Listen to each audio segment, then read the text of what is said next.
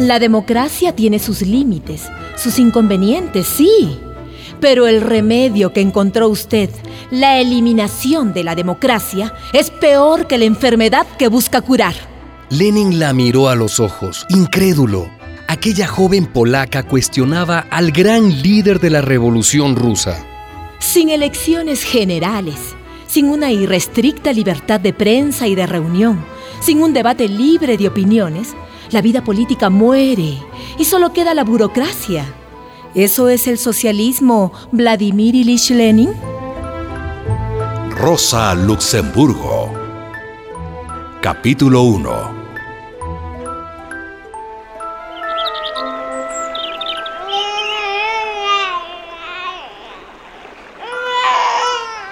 Nació el 5 de marzo de 1871, o fue un poco antes, o un poco después, porque como ella decía, mi cumpleaños real es otro. Como persona decente que soy, no tengo una partida de nacimiento auténtica.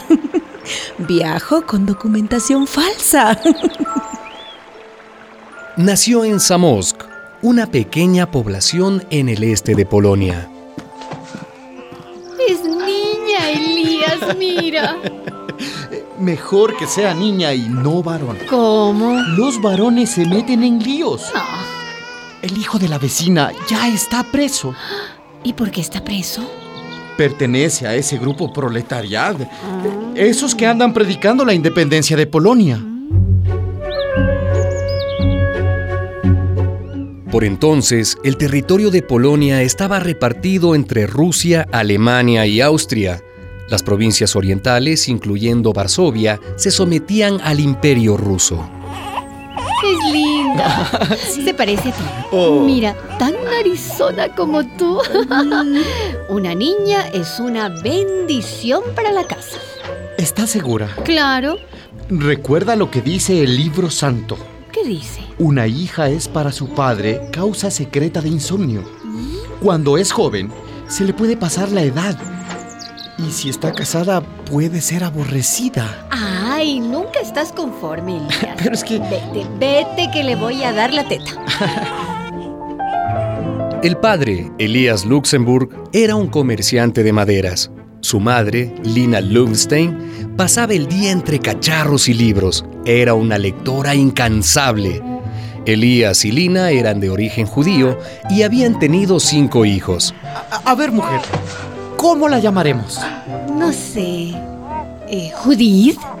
Eh, Esther. Eh, no, no, ni se te ocurra. Ay, ¿por qué? Son nombres judíos. No conviene. Ah, entonces, que sea un nombre dulce. Eh, sí. Porque esta niña será dulce. Rosa. Pongámosle Rosa, ¿qué te parece? Sí, pero las rosas también tienen espinas, ¿eh? A los cinco años, la niña Rosa contrajo una extraña enfermedad en la cadera y tuvo que pasarse un año en cama, sin poder salir de su habitación. Al mal tiempo, buena cara, hija. Hay que aprovechar estos meses de reposo. Mamá, ya los aproveché. Ya sé leer, mira. Aprendiste a leer. Mi hermanita me enseñó. Déjame ver. ¿Qué dice ahí? Ahí, ¿qué dice Rosita? La lombriz vive feliz. Lombriz. ¡Qué bien, hijita! ¿Y qué letra es esta?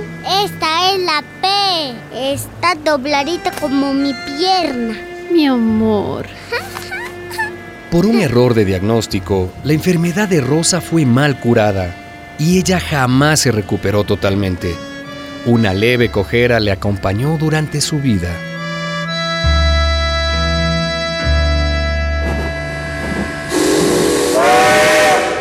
Poco después, la familia Luxemburg se mudó a Varsovia, la capital. Alquilaron una vivienda en un barrio acomodado en la calle Slota.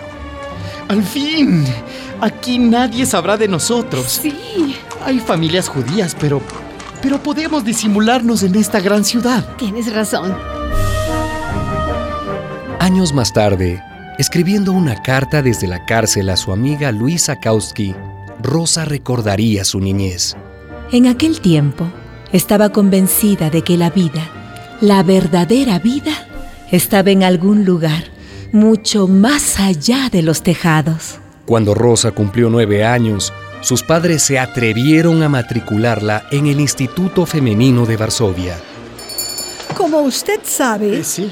nuestras alumnas son niñas rusas, hijas de la nobleza, hijas del ejército zarista. Eh, Sí, pero maestra... eh, Pero, pero viendo el excelente rendimiento de su hija Sí. en el examen de admisión, eh, haremos una excepción. Ay, mi hija Rosa es muy buena estudiante y muy tranquila también. Ella no les dará ningún problema. Espero que así sea, señora. Claro, sí. Sí. Pero el zar Alejandro II había sido asesinado. Y esto provocó una ola de violencia en ese mismo año, en 1881. Rosa fue testiga de una brutal represión en los barrios de Varsovia. El ejército ruso saqueó las casas, apresó a los revolucionarios que conspiraban por la independencia de Polonia, deportó a unos, ahorcó a cientos de jóvenes. ¿Por qué hacen eso? ¿Por qué los matan? por ser polacos y por ser judíos. Así que tú, cuídate, se te nota. El partido izquierdista Proletariat movilizaba a miles de trabajadores en huelga, pero había sido duramente reprimido y sus líderes condenados a muerte.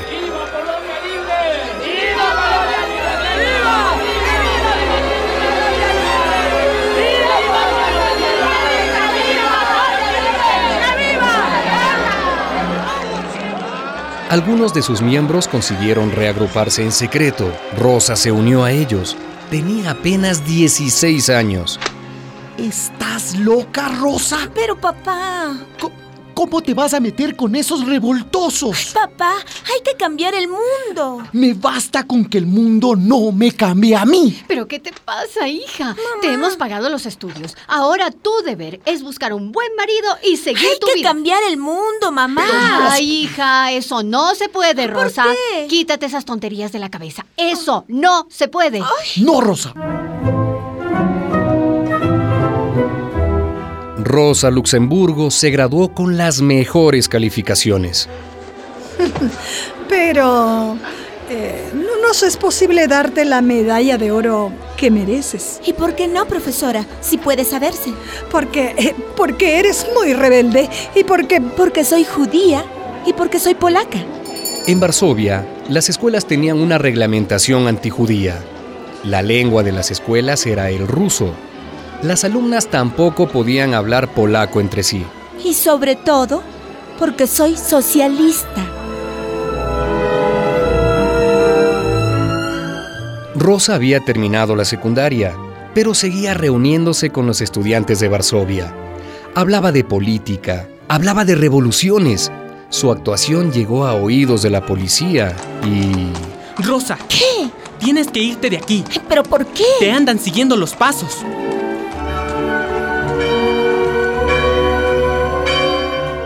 A Rosa se le ocurrió ir donde un sacerdote católico. Señor cura, Dime, hija, es que... Es que yo quiero bautizarme. me parece muy bien, hija. Sí, pero mis padres no me dejan porque ellos... ¿Pero por qué? Ellos son judíos. Entiendo, Sí. entiendo. ¿Y qué puedo hacer por ti, hija mía? Ay, ayúdeme a escapar de Polonia. Rosa atravesó la frontera hacia Suiza, escondida en una carreta de bueyes, bajo un montón de heno. Hay que cambiar el mundo. Y se puede. Una producción de la Fundación Rosa Luxemburg y radialistas apasionadas y apasionados.